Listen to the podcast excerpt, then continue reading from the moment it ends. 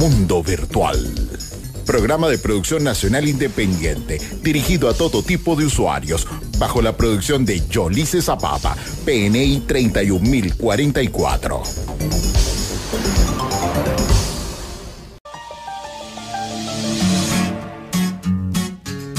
Muy buenos días, sábado de esta maravillosa mañana. Aquí llegamos súper activadísimos y bueno, y, y con muchos secretos de cabina que no podemos colocar ni en YouTube ni dejar que salgan al aire. Buenos días, Ramón, ¿cómo amaneces? Muy buenos días. Oye, mira, aló, no, aló. di, no di la fecha de hoy, ¿tienes retorno? No me oigo, no me oigo. Me oigo, me oigo. Ahora sí me oigo. Sí, Muy buenos días. No Eh, ya. dijimos qué número es hoy. Hoy es un número mágico. 13 de mayo del año 2023. Mientras más me lo dices, más te creo. Más te confías Ok, en más me mis confío datos. en tus datos. Exactamente. Muy buenos días amigos, feliz sábado, ya estamos eh, listos eh, para hacerles una nueva entrega de Mundo Virtual por la señal de Caliente Estéreo 105.9. Estamos para ti bajo la coordinación de producción del señor John Alexander Vaca. En los controles, al maestro Mr. Denninson Suárez. Sí, es el maestro de canto. Buenos días, Denison. Denison. Ay, Dios mío. Ay. Ay, ánimo. Ya lo vamos a, ya lo vamos a animar Ya con el especial que tenemos Uh, del Día de las Madres. Claro que sí. Ajá. En la locución y producción de este espacio te acompañamos. Eh, Ramón Quintero y Yolice Zapata, certificado de locución 56506 PNI 31044.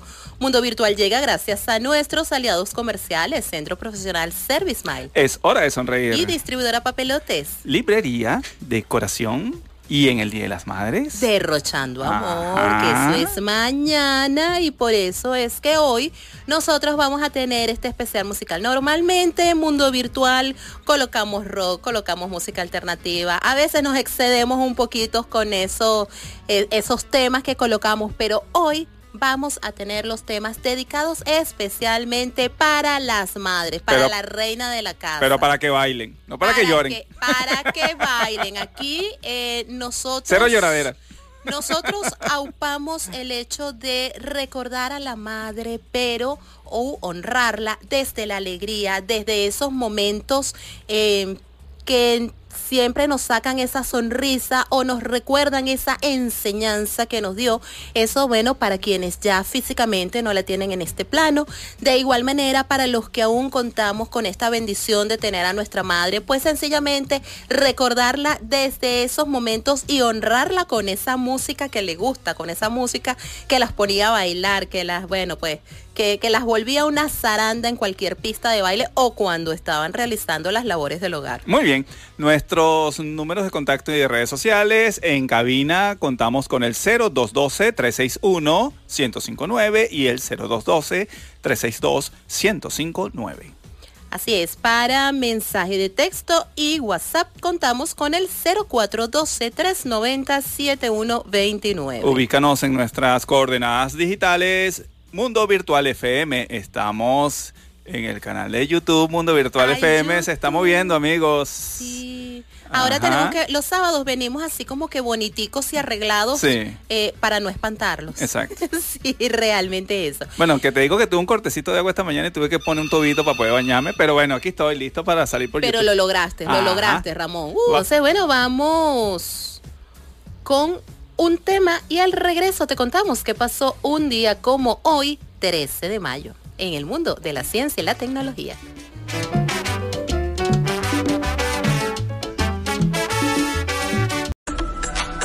Retrovirtual.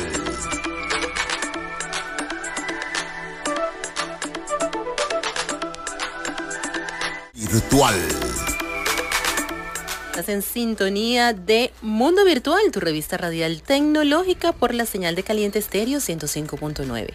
Y un día como hoy, 13 de mayo, pero en el año de 1987, se libera el compilador más popular de C en entorno MS2, el Turbo C. Ya el señor Quintero le brincó el corazoncito de la emoción. Ay, Dios. Borland pues lanza su entorno de desarrollo integrado para programar lenguaje C, Turbo C. El entorno consiste en que en un solo ambiente de trabajo el usuario puede editar, compilar y ejecutar un programa. Eso es algo maravilloso. Turbo C fue desarrollado por Bob Jervis y se ejecuta en solo 384 KB de memoria. Ya para 1990, Borland lanza Turbo C++ o Turbo C++. Luego, Borland asume la misma estrategia de marketing que Microsoft y comienza a asociar el nombre de la empresa con su producto, por lo que su próxima versión se llama Borland C++ para la versión 3.0 y Borland regresa con Turbo C++ y C++ Builder. ¿Qué época? ¿Qué época? Si no es que yo sé que a ti te brinca el corazón cuando Lo que pasa es que en aquella este época este tipo de Sí, no, lo que pasa es que en aquella época trabajar con un lenguaje de programación tenías que buscarte un editor y tenías que buscarte un compilador. Era más complejo. Y, y más antiguo había que buscarse un enlazador. Lo que pasa es que lo, bueno de esa época es que uno aprendía a construir un ejecutable. Claro. Ahora como le das clic resolver todo. Ahora vas a Ahora le das clic imagen. Y nuestros jóvenes no saben lo que significa lo que es la fase de, compilación y la fase de enlace para un ejecutable. Y Entonces, el tan querido copy page. No, bueno, bueno, había un copy paste pero interno. No, digo actualmente. Ah, bueno, actualmente, el tan querido y usado copy paste. Sí, sí, bueno, eh, eh, esa, esa época de antes te, te, te, obligaba a aprender. Eso era, es, así, Muy bien. En 1988 se activa el virus Jerusalén, o llamado Viernes 13. El virus Jerusalén eh, fue descubierto y aislado a finales del 87 por la Universidad Hebrea de Jerusalén. Este acontecimiento hizo despertar a muchos usuarios que hasta ese momento desconocían que los computadores pueden ser infectados por un virus. yo recuerdo esa época, sí, yo más de uno le decía, mira, tu máquina tiene un virus. Ay, sí, le dio eh, gripe. No, pero es que hasta la destapaban, hasta la destapaban, o sea, una cosa así, no, hermano. explicarle que era un virus. El Jerusalén se autoinstala en la memoria RAM de los computadores y afecta únicamente los archivos .exe y .com qué época aquella cuando eh, empezaron a salir. Yo recuerdo el primer virus que vi en mi casa, en mi computadora, que era el virus de la pelota, que era una pelotica que, rebotaba en la pantalla. Esa pelotica era fastidiosa, era horrible. Pero lo único que hacía era eso. Pero, fastidiaba. Ah, era un virus. Claro, interrumpía. Así es, 1991, Apple lanza el System 7, su primer OS que requiere disco duro. Es una de las grandes mejoras que incorpora el System 7 fue la multitarea cooperativa memoria virtual, compartir archivos personales, QuickTime, QuickDraw y una interfaz gráfica mejorada. El System 7 fue el primer sistema operativo en Apple en ser escrito en lenguaje C, su predecesor. Que fue hecho en Pascal. Eh, eh, los sistemas operativos. Y otro, otro de los adorados por ti. Sí, sí, bueno, de hecho todo en lenguaje C, eso fue, bueno, pues, un cambio radical. Un boom en el momento. El System 7 también fue la primera versión de MacOS que requería un disco duro por el amplio tamaño de los archivos instalados que no cabían en un disquete. ¿Saben lo que es un disquete? Si no, googleen. De 1.44 megabytes. Claro, el tema aquí es que los sistemas operativos a mediados, comienzo de los 90 cabían en un disquete un disque de 1.44 megas de 720K.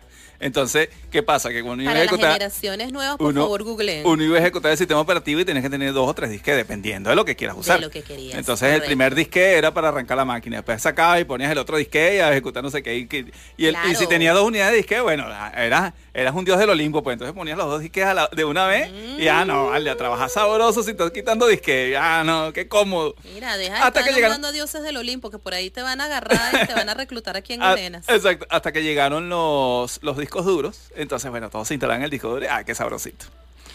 bueno, y se acabó la época de los disquetes. Ah, Muy bien. Ok, y en el 2002 inicia el proyecto Point to Point Protocol o P2P. Emule. Emule, la mulita.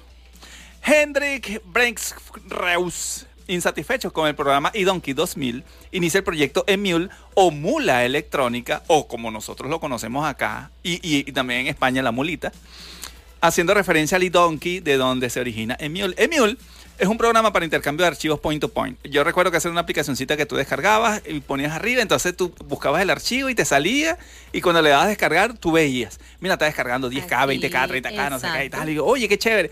La mulita era muy buena porque conseguías de todo.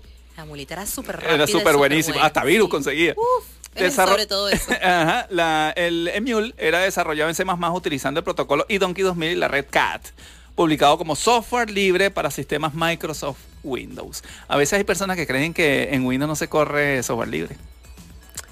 Y tenemos que hacer un programa de eso, le Valeria, tenemos- no exactamente, y en relación a eso, pues le tenemos noticias. Vamos a hacer un programa relacionado a ese tema para que vean que sí se puede. Aquí no hubo ningún chinazo, aquí todo está muy bien. Vamos con un tema y al regreso continuamos con más de Mundo Virtual.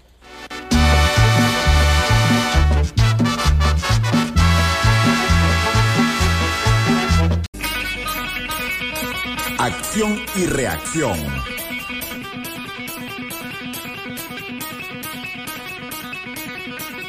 Estás en sintonía de Mundo Virtual, tu revista radial tecnológica por la señal de caliente estéreo 105.9. Muy bien. Bueno, vamos a accionar y reaccionar con qué, señor Quintero, con Va- estos ataques. Est- Esto es algo que a mí me ha, no que me ha hecho mucha bulla, pero sí ha llamado mucho la atención, porque esto de que de manera térmica o esto, estos contactos térmicos que tenemos con los dispositivos, pues sencillamente haya alguna forma maliciosa de sencillamente descubrirte las claves, eso de verdad que a cualquiera le altera un poco los nervios. Bueno, eh, eh, esto es gracias al abaratamiento de la tecnología. Ahora resulta que los ataques térmicos pueden adivinar la contraseña en 20 segundos. Y es una cuestión muy rápida, es decir, no da chance de que te defiendas de alguna manera. No, por- no, bueno, claro, eh, esto es un tema, ¿no? Bueno, vamos a, vamos, vamos a entrar en contexto. Un grupo de científicos de la Universidad de Glasgow ha desarrollado un sistema basado en inteligencia artificial, otra vez la bendita inteligencia artificial, ajá, que adivina la contraseña de un usuario en segundos al detectar la huella de calor de los dedos sobre el teclado y las pantallas. Esos son dispositivos tipo, tipo lentes de realidad virtual, pero tú te los pones Correcto. y lo que haces es ver la huella térmica de la gente. Ves el calor.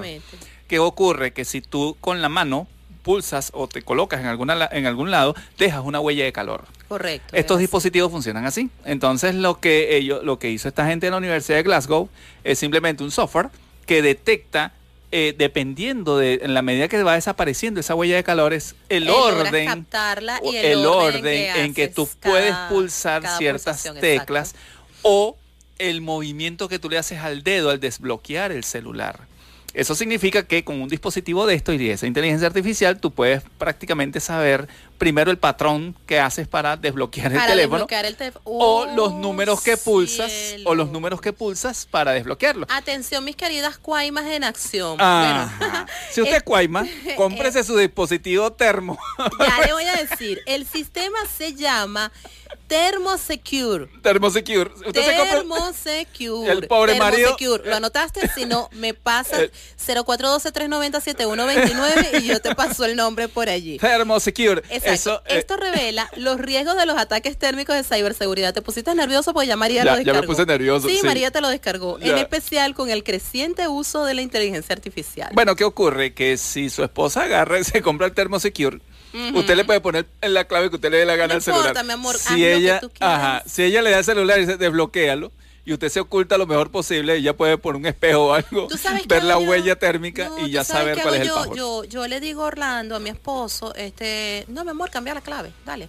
Yo, Bueno, yo pero se lo pongo ahí mismo, le digo, fíjate- cambia la clave ahí, tranquilo que yo no estoy viendo, no Oye, me hace falta, no es necesario. Estos científicos le, zumban- le tiran la burra al monte a uno. Mira, el robo de contraseñas mediante un ataque térmico, dicen ellos, no requiere conocimientos de expertos. Y mira, mira Ah, esto. es así. Solo mirar las imágenes térmicas de un equipo situado estratégicamente junto a una pantalla o un teclado en el que se hayan introducido los caracteres de la clave. O sea, eh, si, si usted, amiga, eh, eh, que quiera averiguar... Mi querida amiga Cuaima, no le dé pena, asuma su realidad. Es más, te voy a decir una Ay, cosa. Los científicos fueron tan, pero tan amables que ellos muestran las imágenes en colores de las teclas que, se ha, que ha pulsado este usuario. usuario. Siendo más brillantes las pulsadas recientemente, con una mirada atenta se puede adivinar la contraseña de una persona después de unos 30 o 60 segundos en que las haya introducido. Así que tranquila, mi estimada, que eso de manera sencilla. Es más, te aprendes la combinación de colores y ya. No, y ni siquiera. eh, La, la inteligencia artificial es tan, es tan buena que al detectar el- la combinación térmica traduce y es capaz de, de detectar o el patrón introducido. O sea, te, te dice Bueno, a través de un mapa qué fue lo que se hizo. Aquí yo les voy a decir una cosa. Yo estoy eh, diciendo que mis amigas cuaimas, pero también he notado que tengo amigos cuaimos ¿no? Que también hay que sacarle su palito para que se enrollen. ah, no, entonces también tengan cuidado, mi querida amiga, si andan por allí en algo que no desean que les descubran, cuidado también con los cuaimos. Bueno, el sistema desarrollado es capaz de identificar contraseñas largas de 16 caracteres en 20 segundos, amigos, con un ratio de 67% de intentos correctos. O sea, es decir, es hay bastante mucha bueno. exactitud, claro, muy, en muy contraseñas veraz. más cortas, el ratio de éxito aumenta. Se le iba hasta el 82% con claves de 12 caracteres y hasta el 93% con las de 8. Es por eso que ahora hay muchas aplicaciones que han subido la cantidad de caracteres en un, en una, en una, en un password. Y ahora aquí el mínimo, oye, ponle 12 para que, para que este tipo de software No logre este, detectar. no logre- se le haga más difícil. claro. Yo claro. siempre he dicho que no existe la seguridad 100% fiable. Entonces, que, ajá, Ah, a- ahora, ya va. ¿Quieres una efectividad al 100%? Si la clave es de seis caracteres, allí la efectividad usted- es exacta al 100%. Al 100%. Si usted Sí. tiene claves de seis caracteres, amigo, ay Dios, se le acabó lo que se daba. Al estilo de mecanografía del usuario también, se, eh, también contribuye, de tal forma que una persona que escriba lentamente y tienda a dejar los dedos más tiempo sobre la superficie de las teclas creará una firma de calor más duradera. Así Entonces, es. amigo, aprenda, aprenda a escribir, Aprenda rapidito. aprenda rapidito. Hay Y si- cosas que hay que aprender a hacer rapidito. Y si puede usar varios dedos y hacer que su mano bloquee la vista de esa, de, de esa vista térmica, excelente. Pero es que sabes qué pasa, que yo estaba leyendo y ahora lo que se está recomendando es que al usar cajeros automáticos, usar guantes. Ahora, si usted está en la calle, amigo, y para evitar estos ataques térmicos, que ahora esos dispositivos son, facili- son más baratos, este, usted tiene que tener cuidado y ver, este, primero que no está viendo. Exacto. Aunque claro, uno tampoco va a estar de psicópata que tú vas a abrir, entonces vas a dar vuelta tres es, veces que a ver. pero es que también hay un detalle. Hoy día, por ejemplo, con el uso de las tarjetas de tarjetas bancarias, entregas Bueno. la clave en cualquier sitio, dices la clave en cualquier sitio, entonces, ajá, que, que tanta cosa lo térmico y lo, y lo sí, tenemos Bueno, pero nosotros supongamos- mismos algunos fallos. Supongamos esa Venezuela donde el Bolívar sea fuerte, entonces querramos proteger nuestros ahorros. Entonces Eh, tú no vas a la clave, o sea, volvemos a esa época Exacto, de seguridad. y el internet sea Ahorita- realmente rápido y Ahorita- eficiente, pues sí, sí, tienes razón vamos a con hablar eso. claro que- Regreso, continuamos con más de Mundo Virtual.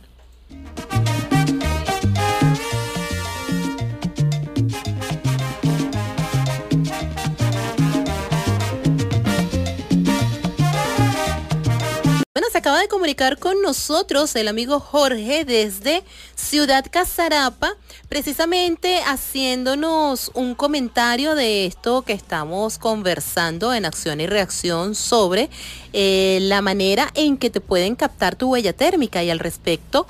Eh, Jorge comenta que una de las acciones que puede tomarse como medida preventiva es que una vez que ingresas o que pulsas los dígitos que necesitas para introducir esa clave, pases la mano por encima. Pues obviamente eso distorsiona lo que es la huella y confunde el software y definitivamente es complicado que puedas adivinar tu clave. Bueno, y, y- y el marido simplemente disimula y dice, no, es que estoy limpiando la pantalla del Disimula y celular. dice que está limpiando la pantalla. No, voy a limpiar la pantalla del celular, Exacto. exacto. Igual, chicas, hagan lo mismo, se la pasan así por la piernita para que No, no, la no, no, fíjate tú, tiene que ser con la mano. Ah, bueno, tiene que ser Porque con si la lo hace con la tela, eh, eh, Ah, tiene que ser con la mano para que la, te- la huella térmica nueva. Te acabo de borre, sacar, te Ah. acabo de sacar la verdad, sin viste, y no te diste Ah. cuenta. Es que yo siempre te he dicho que yo siempre voy un paso adelante. Lo que pasa es que, Ojo, bueno, ojo, hay un tema con esto de, de la huella térmica y la marca.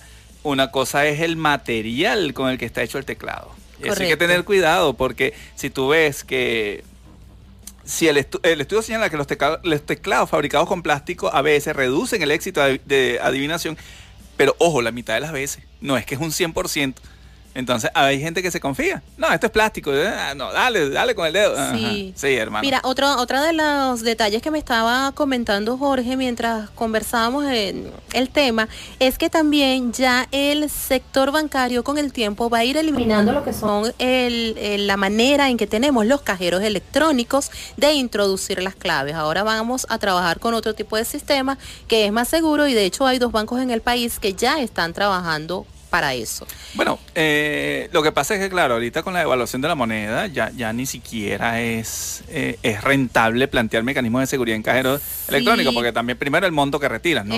no son ni 100 dólares. Entonces, ya, ya, ya una cosa así como que, bueno, necesitas una, una carretilla para sacar lo que, vas a, lo que vas a retirar y eso no vale nada. Bueno, anyway, anyway ya utilizamos más bien el, Pero ahorita, ahorita no vale, pero, pero sí se está pensando a futuro Dios mediante, cuando tengamos otra vez una moneda fuerte, es evaluar mecanismos de seguridad. Así es. Entonces, todos esos mecanismos que conocemos van a cambiar. De hecho, en el mundo están cambiando. Claro.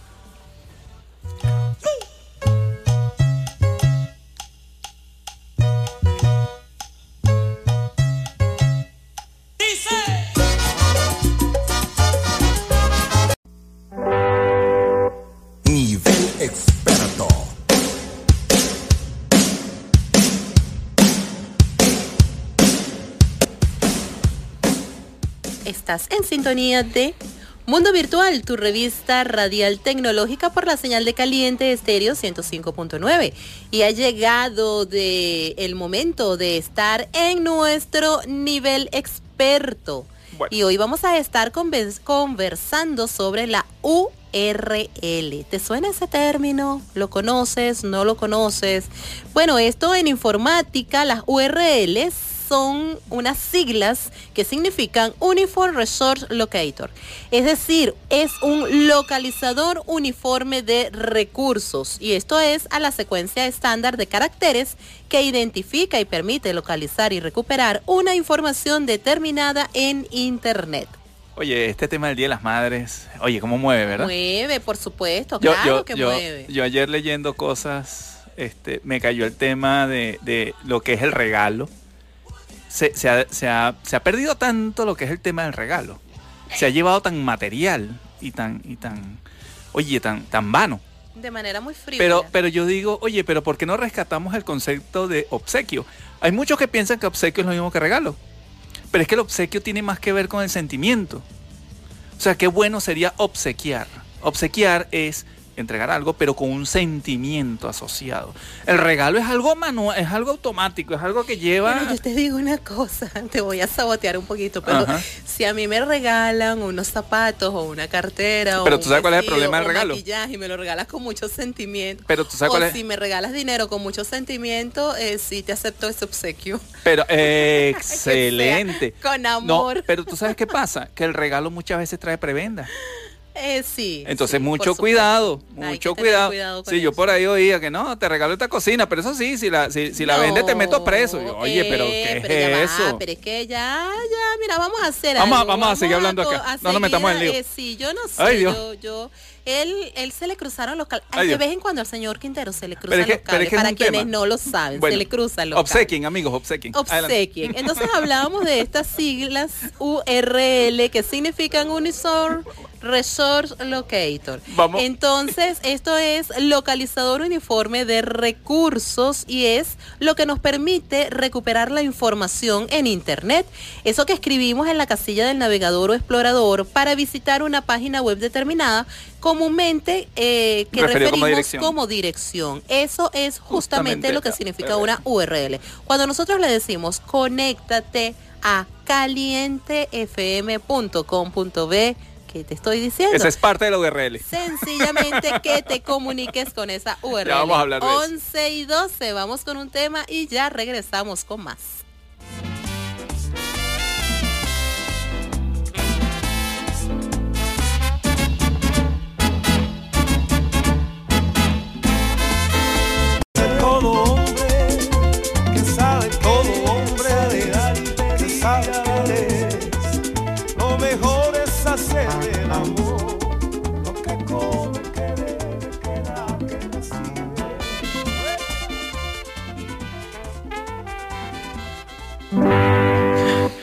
Estás en sintonía de Mundo Virtual, tu revista radial tecnológica. Bueno, y aquí definitivamente nuestros, algunos de nuestros oyentes eh, están haciendo aportes, hacen aportes. Haciendo aportes un tanto extraños, así como nuestro querido José Manuel Acevedo que está reportando sintonía y nos está diciendo que si URL es o significa un rolo loco.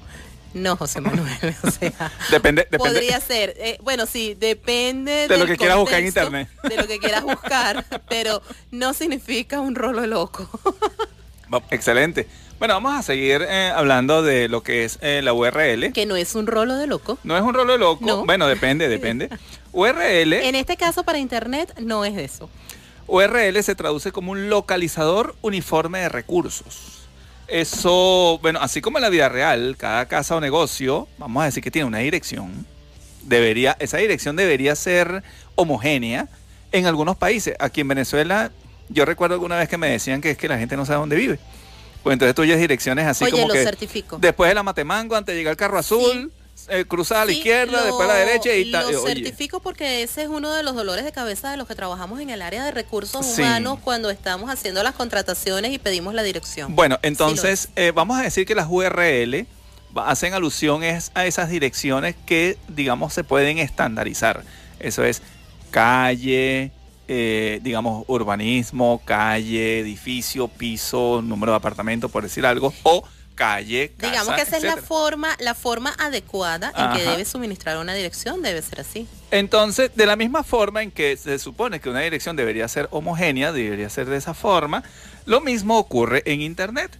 Entonces, digamos que en Internet cada recurso que se coloca en una página web, cada imagen, cada video, texto, audio, posee una dirección asociada que es necesario tener para poder accederlo.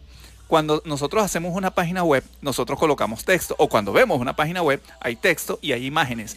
Cada uno de esos elementos tienen una dirección. ¿Qué Correcto. pasa? Que cuando tú escribes, por decir algo, google.com, esa dirección el navegador busca, el servidor le devuelve, digamos, la maqueta inicial y luego dentro de esa maqueta están las ubicaciones de cada uno de los elementos. Entonces el navegador, nuestro cliente, busca cada recurso y va generando y va mostrando las imágenes. Correcto. Es por eso que cuando nosotros, eh, digamos a nivel técnico, vemos el acceso a una página web, hay como 10 o 15 accesos. ¿Por qué? Porque, oye, hay 10 o 15 elementos en la página web. Entonces, cada, todo elemento que se publica en Internet tiene que tener una dirección, una URL. Por ende, cuando visitamos una página web, introducimos su dirección y la recibimos en el, en el navegador. Pero dentro de ella, recalcamos, cada fotografía, texto o recurso de algún tipo tiene también una URL asociada, con la cual solo se puede recuperar para llevar a cabo el ensamblado de la página web como un todo. Esa es la magia de los navegadores. Los navegadores, cuando Tim Berners-Lee eh, liberó por allá en los 90 de Internet, siempre eh, estuvo esa guerra de conseguir el primer navegador. Luego, bueno, vino Netscape, no sé qué, Explorer, Firefox, no sé qué, a lo que estamos ahorita. Llegó Chrome, bueno, tenemos un, Bueno, ahorita un tenemos conjunto de navegadores. tenemos Opera, seguimos teniendo Google, tenemos Y varios. claro, ahorita están estándar, pero hace un tiempo eran, no eran estándares. No, correcto. Entonces, oye, era un tema de que, bueno, si quieres ver esta página, mejor la ves con este navegador, Sí. que si es la otra página tienes sobre que verla con otro. todo, sí, sobre todo acá en Venezuela, eh, para mm, visitar algunas páginas de gobierno, pues te recomendaban o te recomiendan actualmente Ajá, un ajá. navegador específico. Mucho cuidado. Ahora, ahora- no, no, o sea, no estoy diciendo nada del otro mundo, es así, necesitamos el navegador específico eh, porque es donde mejor se ven y donde obtienes realmente eh, pero la eso no debería ser. Eso no, debe debería ser, porque bueno, debería ser el así. estándar. Debemos manejar un Correcto. estándar. Aquellos que se dedican al desarrollo de, de- de, digamos, de sitios web deberían probar su producto en distintos navegadores. Es así. Como se verá en Safari, como se verá en, en Microsoft Edge, En como se verá en Opera, Claro, en en- Google en Chrome, Google, etcétera, para así que los usuarios simplemente no le paren, no, no, no se no, no detengan. tengan esa complicación porque a lo mejor yo oye, no tengo Chrome porque entonces me tengo que gusta más descargar. Opera. Ajá, entonces tengo que descargar. Chrome para que se vea mejor. Oye, Es eso no puede ser. Ahora fíjate, ¿para qué sirve una URL? Ajá. Como se ha dicho, esta es una dirección específica dentro de este océano de información que es Internet. Internet, y sirve para localizar distintos datos e informaciones que son necesarios para la experiencia de navegación online, es decir, para construir las páginas web y para brindar acceso puntual al usuario a cada cosa que desea visitar dentro de lo que es esta telaraña de la información. Ojo, nosotros escribimos eh, las páginas o las direcciones de una página completa, pero no, nadie me impide de poner la URL de una imagen. Entonces, se puede introducir la URL de una imagen y, y na- y la vamos a ver. Si sabemos la dirección de esa imagen o de ese video, ¿ok? Muy bien. Así lo recuerda que nuestra musicalización de hoy está dedicada a todas las madres, porque mañana celebramos y festejamos al día, al, a la reina de la casa en su día. Excelente. 11.23.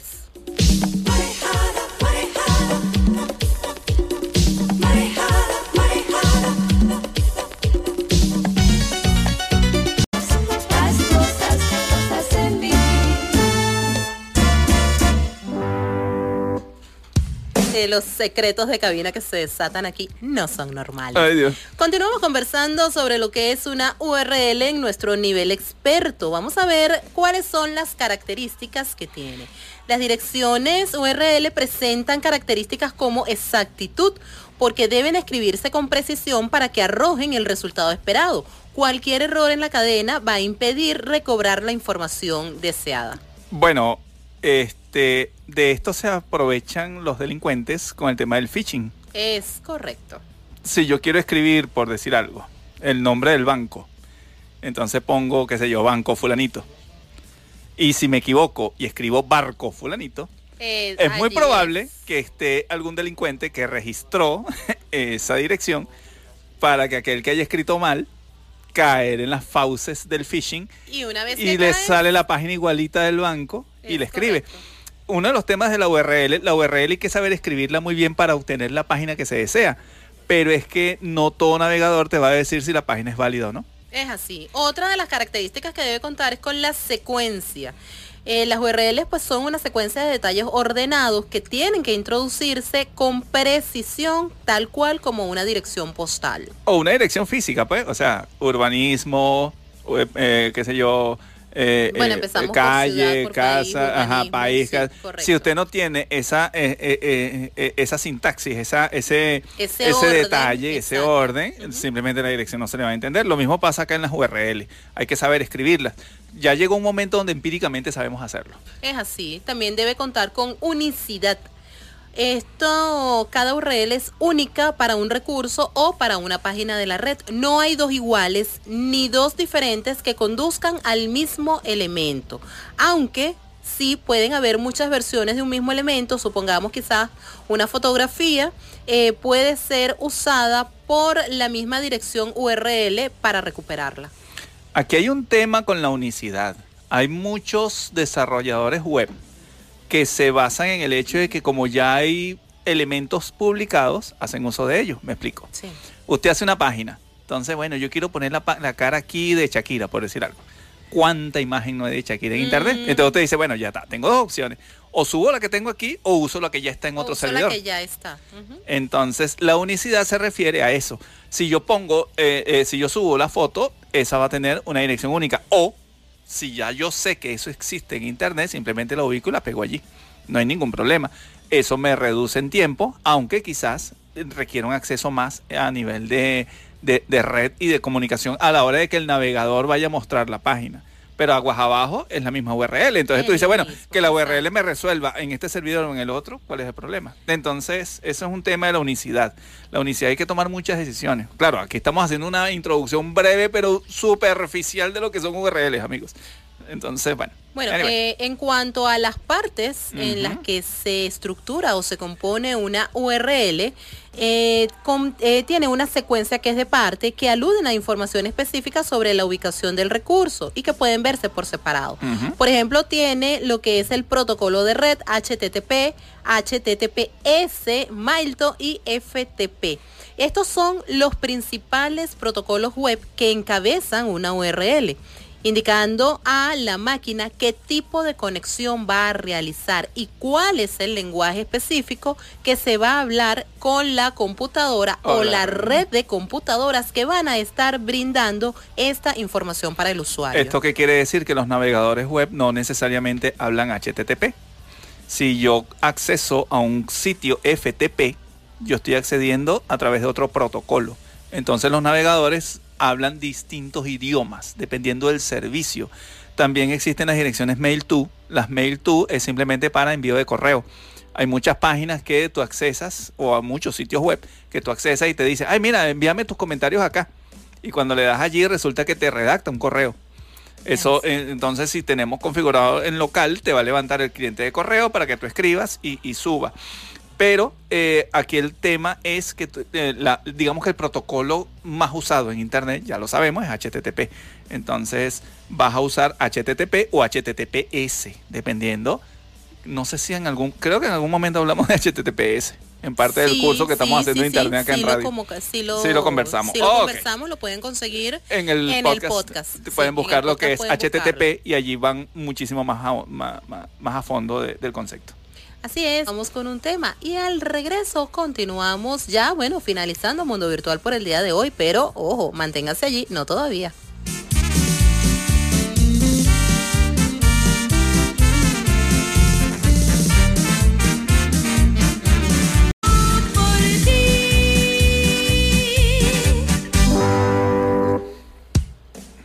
Y también aquí continuando con lo que es las partes de una URL, tenemos lo que es el servicio www o www que es www. tenemos www2 y así.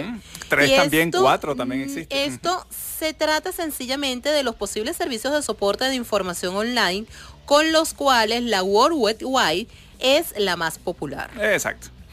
Eh, el otro tema es cuando estamos conformando una URL, viene el tema del dominio, tipo de dominio y país, mm. que es cuando ya estamos escribiendo. Se trata del nombre de la empresa, cuando escribimos Google, ajá. Exacto. Ya escribimos HTTP, HTTPS, este, que viene después dos puntos, barra barra, y después viene www.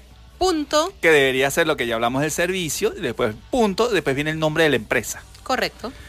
Eh, se trata del nombre de la empresa que brinda la información del proyecto o red o la computadora en donde se encuentran.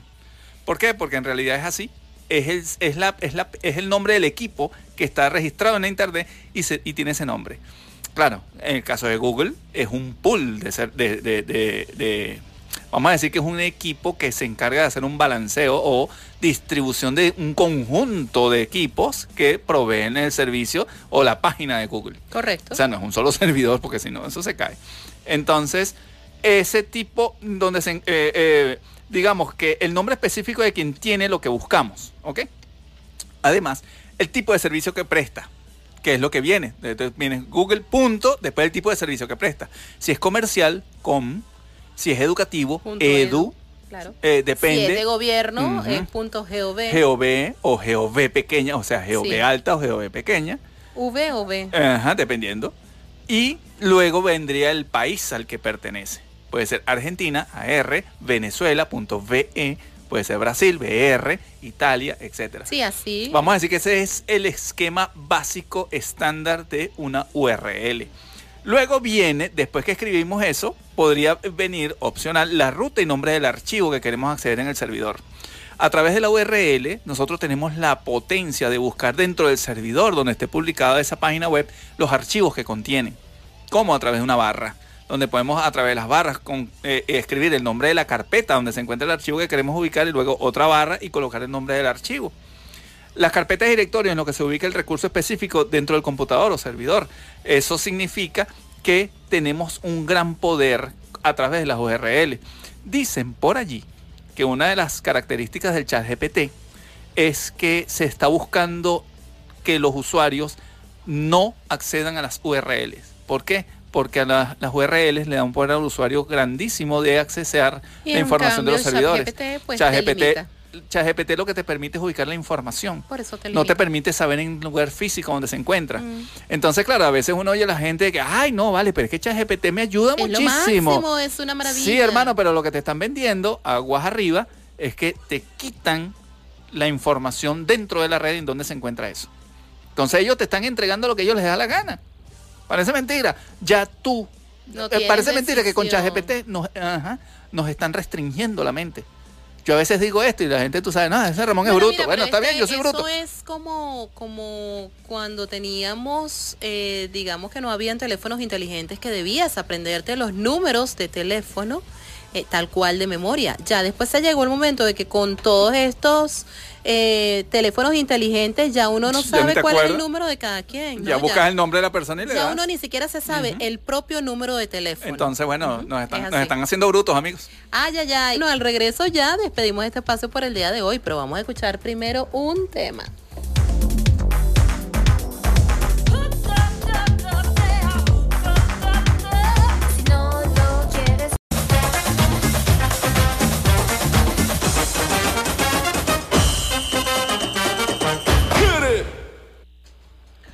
Ya ha llegado a su final Mundo Virtual por el día de hoy.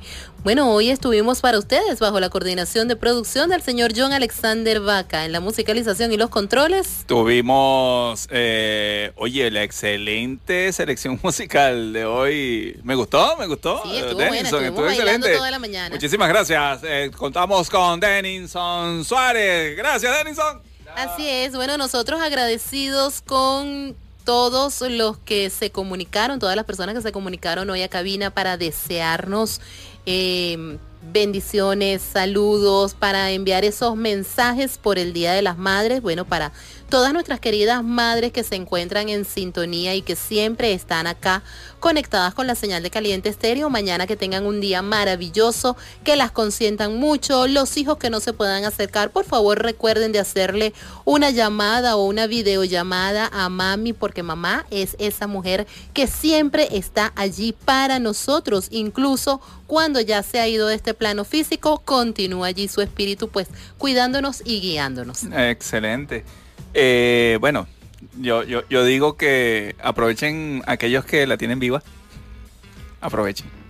Hay que aprovecharla. Eso es un valor muy grande. Y lo otro, hagan obsequios, amigos. Hagan obsequios, no hagan regalos. Dice hagan obsequios, no hagan regalos. regalen un billete, una cartera, una... Ojo, los artefactos eléctricos no son regalo a excepción que mami específicamente los pida. Si mamá dice, quiero una licuadora, eso sí es un regalo. pero si no, eso que le lleguen con una licuadora, eso es más trabajo mañana no es, exacto, mañana no es el día ni de la cocina, mañana no es el día ni, ni, ni el lavandero. Por favor, eso también, a mami se le consiente de permítanle. Regalo a la mamá, no a la casa. Si le llevan a los nietos, por favor, encárguense de los nietos.